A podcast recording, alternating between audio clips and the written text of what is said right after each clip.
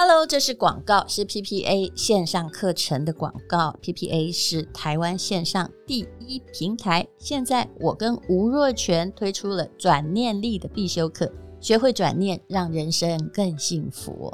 人在江湖走哦，到处都是风雨，你有没有这样的感觉？而且啊，高风险高报酬，当你站得越高，你看到的风阻。你承受的压力可能也越大，很多人承受不住。但是说真的，不管你是多大年纪，你一定要承受得住。你内心要有强大的力量，强大的力量来自于练功。练什么功呢？叫做转念力。我跟吴若权用我们二十八年的交情，以及我们加起来这行走江湖百年的经验，帮你归纳转念力的步骤和原则。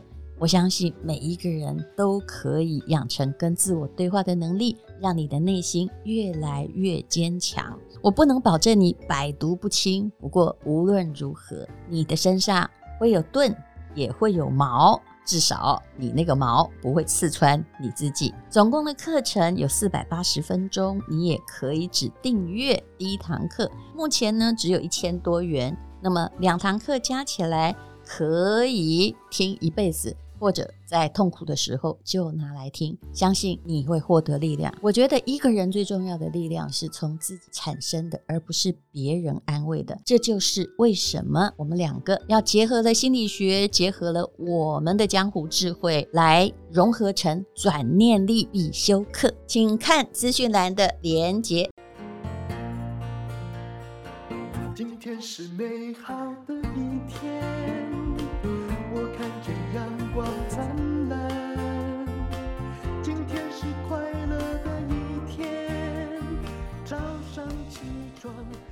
欢迎收听人生实用商学院。我今天要讲的是奢侈品，像铂金包跟鸡蛋，如果限制价格会怎么样呢？那最近台湾的鸡蛋在限制价格，那么铂金包当然也是限价。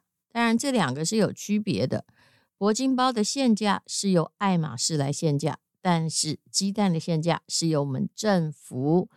呃，非常体贴民生的用蛋，于是呢，就是来限价。当然呢，你觉得限制价格有用吗？呃，如果它是像鸡蛋这样子的刚需品，到底有没有用？我常常发现呢，只要任何的东西有也有限定价格。而大家哦又都很想要的话，那只会出现一个问题，也就是当你限定价格之后，市面上就越来越缺货。那当然，铂金包是不是你每次跑去爱马仕买哦？如果你是贵妇的话哦，他也会跟你说是啊，一个我不知道现在多少钱，可能要四十万了吧。但是呢，哦就不一定会有，也不知道总公司什么时候送过来。那我们就来学一学。价格的限定到底是怎么一回事吧？爱马仕的包到底应该要卖多少钱呢？我知道很多人对奢侈品哦，就嗤之以鼻啊。你是很实际的人，但是如果人家送你，你应该不反对吧？我们今天把这个问题要放在：如果你是爱马仕他家的人啊，他家的 CEO 好了。你要为公司谋取最大的价值，那你怎么样？怎么样去定爱马仕的铂金包的价格呢？哦，那么呃，爱马仕有一个包是就是铂金包是最出名，后来呢还有凯利包。我必须在这里承认，我每一种都有一个，因为我想买买看，为什么大家？都那么爱买，真正的贵妇是不止一个，整个柜子里面全部都是哦。那铂金包它到底呃是多少价格呢？是要由这个动物的皮质的稀有程度决定的。但是说真的啦，每个皮的价格也真的没差那么多。可是呢，一个牛皮的铂金包到鸵鸟皮的铂金包、鳄鱼皮的铂金包，嗯、每个价格哈差的一定比皮革的价格来得大嘛。入门级的现在啊，大概呃，我以前买的时候，大概在台湾已经接近四十万了。那现在反正很多人都会告诉你，有钱也买不到，对不对？那呃，其实我那个铂金包啊，我这里必须说一下，是二手业者卖给我，所以我买二十四万左右。我当时心里就觉得说，好像那我也拿一个，嗯，要谈生意哈，看起来好像当个门面呢。可是，嗯，很快的我就 发现了，其实我用到它的。几率非常非常的少，因为我的朋友认识我哈，我带什么包我都有门面。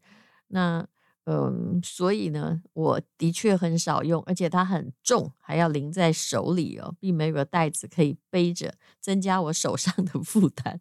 好了，我不抱怨铂金包了，但是我们现在要来谈的就是价格限定的问题。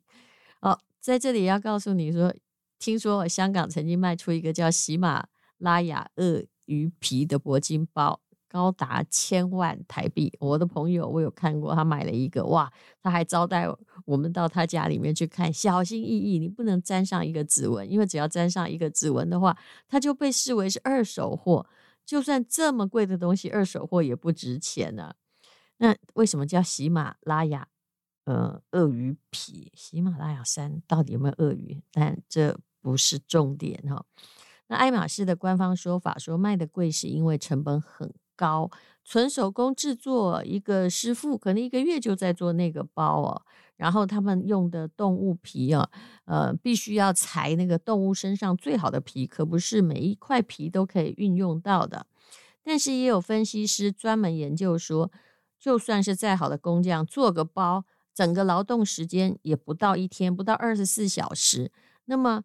这个皮革就算很珍贵的话，也还是大量进口啊。一个铂金包的成本最多最多最多就是八百块美金，好了，算你三万块台币好不好？嗯，那所以呢，爱马仕它做的是乘以十以上的生意哦，在我看来是乘以十五左右。不过呢，你要了解，商品的定价从来不是由成本决定的。如果、呃，你还是在用成本来推定价的话，那么可能这是比较传统的理论。是由什么决定的呢？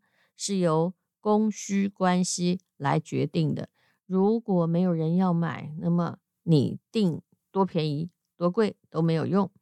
铂金包这么贵，但为什么贵妇还是跑到巴黎去买的供不应求呢？经济学上有一个名词叫做。韦伯伦商品，也就是说，嗯，一般商品都是价格越高，需求越少，对不对？而韦伯伦商品呢，它叫做价格越高，需求越大啊。为什么呢？因为这个叫韦伯伦商品的啊，这个名词就是说，大家买这种东西是为了要炫耀。那正所谓的哈，就是不求最好，但求最贵。贵才能显现出购买者的财物，还有它的啊、所带来的面子的价值哦。不过有学者说，铂金包也不算是韦伯伦商品。如果你要炫富，你就应该要别人一眼看得出来说哦，所以我们会买那种很大的、香奈儿那个双 C 或者 LV，怕别人不知道我们穿的是名牌，对不对啊？那那个 Gucci 的包上也现在也有大大的一个 G 或两个 G，但是爱马仕的铂金刀包都看不到商标，哎，是不是？有了，你要很注意的看啊，那个小锁上面哈才看得到。那这怎么炫富呢？那这个现象呢，在经济学上面后来才有人解释。什么解释呢？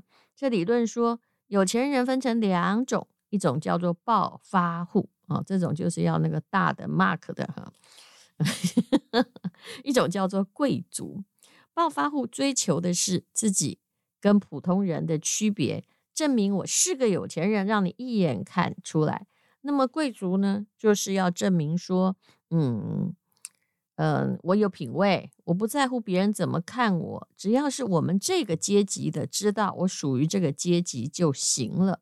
所以呢，暴发户是在跟普通人炫耀他的财富，而贵族是在这个自己的内部要显现出他的品味，所以呢，这就解释了奢侈品的一个相当有趣的理念呢。同一个品牌之内，越低端商标就越明显。比如说 LV 的购物包有没有 LV 两个字很明显？呃，那个叫做呃 Vintage，就是它本来就是呃招牌包了哈。那么像那个有人说我不懂车，但是像有人说宾士啊，越低端的系列哦，车标就越大。所以呢，哦，真正的贵族的奢华叫做低调的奢华。那么所谓的高品位是，哎，这个铂金包，你拿着，我大概就知道你跟我属于同一个贵族等级的人。那爱马仕其实在很聪明的在卖包，所以这个集团呢，真的是有钱的要命哦，很会制造财富的。他用两种措施。第一个叫做限量，第二个叫限价。等一下我们才会讲到鸡蛋的问题哈，但是鸡蛋问题很复杂，搞不好还有点政治上的问题，所以我只能说，任何限量跟限价都会产生其他的副作用啊。好，先讲铂金包，比如说限量，爱马仕每年生产七万个铂金包，哇哦，可是恐怕会有七十万个贵妇要，所以你到专卖店要显现出足够的。购买诚意，也就是要配货。其实我真的觉得，这真的是我不能接受。但我知道这是一个商业上很好的策略，也就是你不只要买爱马仕的，就是说不只能只能买这个铂金包，你还要再买一些什么笔记本啊。我有朋友还买个骰子啊，或者是买一些食材啊，扑克牌呵，就是很奇特的，你大概不会需要的东西。但是这个叫做你的诚意哦。那啊，爱马仕的解释就是说，优秀的工匠还有珍贵的皮都很少哦。但是呢，啊，其实经济学家想的是限量，很聪明啊，这是管理品牌的需要嘛，因为物以稀为贵。第二个叫做限价啊，啊，当然爱马仕有时候如果你要去订哦，就算你订得到，有时候还要你等哈，这个也就是。嗯，他必须来说明哦，我是真的是限量的的配套措施。第二个是限价，那这个为了铂金包哦，那为什么爱马仕不把价格定得再贵一点呢？因为二级市场上铂金包卖得比专卖店贵。我说只要遇到限量跟限价，通常就会有二级市场。哎，也就是说。你不能叫它是黑市啊，鸡蛋可能是，但是它会有另外的副作用产生。但是其实一个现在大概就算四十万好了，那为什么爱马仕一直要容忍二手店里的铂金包比它贵呢？其实他自己也年年在涨价了。嗯、呃，有人说如果价格过贵的话，法国女人买不起啊，自己会抗议。那么。高定价的确可以哦。假设他把这爱马仕包哈，为了要让他就是更有钱的人才买得起的话，那他可能可以在短期内大赚一笔啊，每一个都变一百万嘛。可是呢，如果所有有文化、有品味的巴黎贵妇都放弃了这个品牌，那只剩下呢，这是新兴国家的贵妇啊，土豪在用铂金包。那它的品牌形象就完蛋了。嗯，这样讲好像也有道理啊。所以呢，啊，背铂金包也不只是为了炫富，其实对很多人而言，啊，这个是进入贵妇的门槛。所以有一个美国作家啊，一直在写他跟 铂金包的关系，还变成了畅销书。他说，纽约的啊某一个学区的妈妈就一定要用铂金包。那么爱马仕呢？在铂金包的定价是在高价和品味之间寻找一个非常微妙的平衡，所以它必须容忍二手店还有交易啊，把它的价格越抬越高。那这也给消费者一种 feel，也就是你买了我的铂金包啊，真的会增值哦。那呃，所以呢啊，就就是这就是一些都是他所用的定价的策略哦。那么，呃，也许你会想到一个问题：如果铂金包其实一年七万，哇，已经做了这么多年了，也有很多吧，对不对？流落在市面上。那么，爱马仕可不可以为高端有钱人再设计一个新款式啊？可不可以呢？啊，据说答案呢也不行，因为比利时呢有一个品牌，同样主攻就是比较有钱的人，质量呢跟爱马仕不相上下，而且产量更低，每年呢生产六万个，可是呢它的价格就是上不去，比铂金包低了两三成。为什么？因为啊，它虽然我。我不知道这个是在讲哪一个牌子哈，这篇文章，但是，呃，他说呢，万一一个品牌哦，知道的人太少，其实也不行。奢侈品的最理想状况是很多很多的人知道，然后有大部分的人想要，但是只有比较少的人能够得到。其实铂金包之所以有这个地位啊，也并不是。光是爱马仕的操作，怎么说呢？啊，这当然，其实像铂金包，就是要靠那个 j a n Birkin 啊，就是八零年代啊，爱马仕的 CEO 和这位歌手在同一个飞机上，然后呢，啊，这个这位 Birkin 小姐的，嗯，我到现在还蛮喜欢她的歌的，她的爱马仕笔记本出现了一些脱线问题。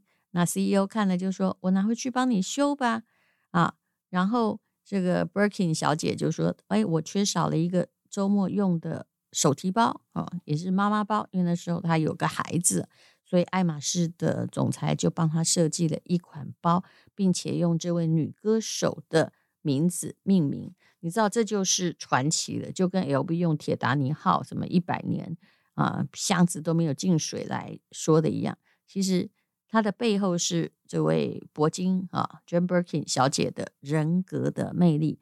那么凯利包呢，也是凯利王妃的魅力啊。你以为要找到这样子的有品味的代言人这么容易吗？但是事实上，铂金小姐她一度认为爱马仕用鳄鱼皮也是虐待动物，不准爱马仕用她的名字。但其实。这个很难讲，他可以不用他宣传，但信这个呃 Birkin 的人多的是啊，对不对？那这个爱马仕呢，靠的也是这一个传奇。好，那无论如何，这是属于经济学的炫耀式消费吧。经济学家也有一个称呼哦，也就是这种东西。你是用它来发信号的，就好像男人用好车啊，用宾利车来发信号，说：“哎呦，我不只是可以开宾士，我还开宾利哦。”我们都想透过一些外在的东西跟别人发出代表自己的信号。那么奢侈品呢？哈，就是当然就是你，你也可以讨厌它啦，但是无论如何，它是人类发出的信号。那这个信号有助于找到跟他一样的人，然后互助合作。但是这个信号呢，啊，也不能太贵，也不能太便宜，也不能太高调，也不能太低调。那也必须说，啊，表面上看起来奢侈品是越贵越好，但是事实上呢，背后呢要搞一套 package，也就是要有微妙的平衡哦。那么，哎，这就是说这。暴发户是在跟普通人炫耀，但是贵族是在寻找他的同类哦。奢侈品的最理想状态就是很多人都知道，那有些人很想要，但是只有比较少的人能够得到。那这时候我又要开始讲鸡蛋，对不对？嗯、其实我现在在媒体上所看到的就是，好像各国都缺蛋。但是事实上呢，恐怕没有人抢得比我们这边凶。老实说，缺蛋也不是现在的状况。但是，就我们的习惯就是，当你发现它越缺，你看到它的时候，你就觉得越珍贵，应该要买一点，多买一点回家哦。那么，呃，其实二零二二年整个饲料就涨得很凶。那么做饲料的那。些啊，像这个大成啊、国兴、呃、畜产这些公司哦，都一直在公告涨价。那公告的理由常常就是美元在升息，这当然涉及国际期货的问题，也就是这些做饲料的公司，他们买的什么玉米啊、大豆啊，已经变贵很多了。所以其实也许哈涨价才是就是反映成本的做法。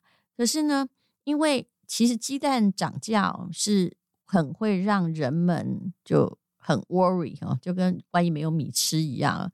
那这是民生必需品，如果一涨价，大家可能就会开始骂政府啊，或者是怎么样。但其实哦，无论如何哦，就是任何政府限制涨价，到最后都会，我不是说台湾哦，我不敢说，都会呃没有效果。为什么？你想也知道，就是鸡蛋一涨价。蛋农，你规定他只能用一个价格卖，他饲料已经涨价了，他赔钱，他就干脆不卖嘛，对不对？他为什么要卖呢？可是鸡一直在生蛋，那他就想，我是不是可以直接把它就是呃卖掉，不要到公开的市场，反正大家都要抢，所以这个就会变成了嗯正常的管道拿不到。鸡蛋，因为你规定一个价格在那里，那个价格啊，蛋农是赚不到钱的，他撑不下去的啊。嗯，这个叫做赔本的生意哦，真的没人做。然后杀头的生意有人做，符合了一个古老的格言。所以，嗯，其实你说禽流感会制造鸡蛋的涨价哦，但是我觉得饲料涨得比较凶才是问题。那么。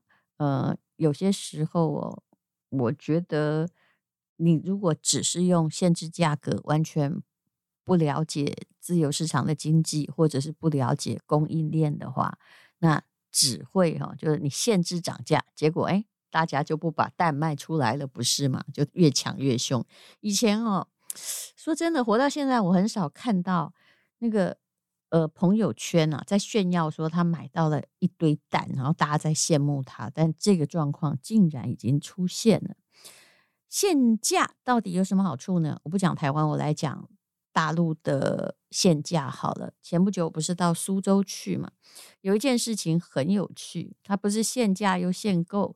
那苏州啊，就有一天呢，他嗯、呃，因为我很多好朋友在苏州，他宣布他开始。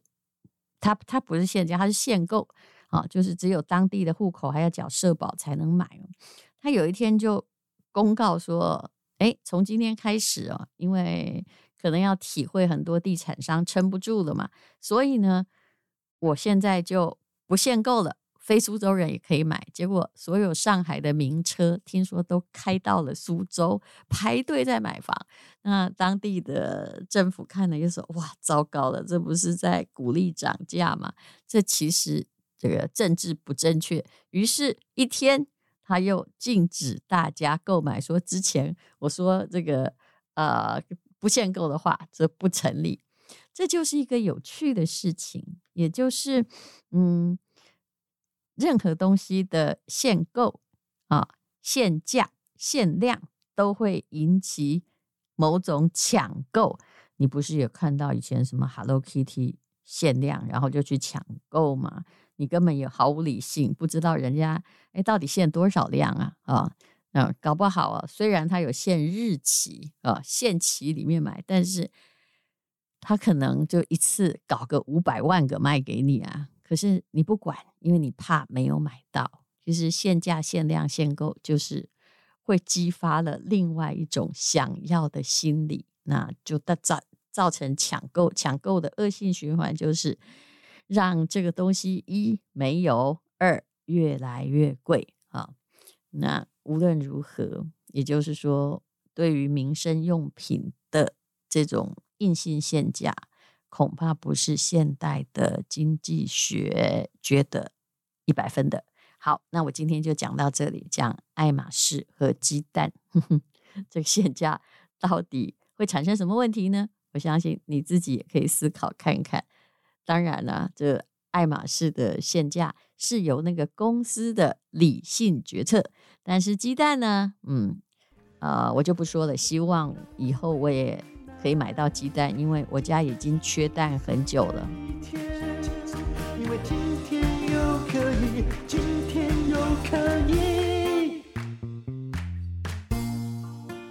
Hello，有一件事要告诉大家，现在有人生实用商学院的极短篇，都在五分钟之内，是我的 YouTube。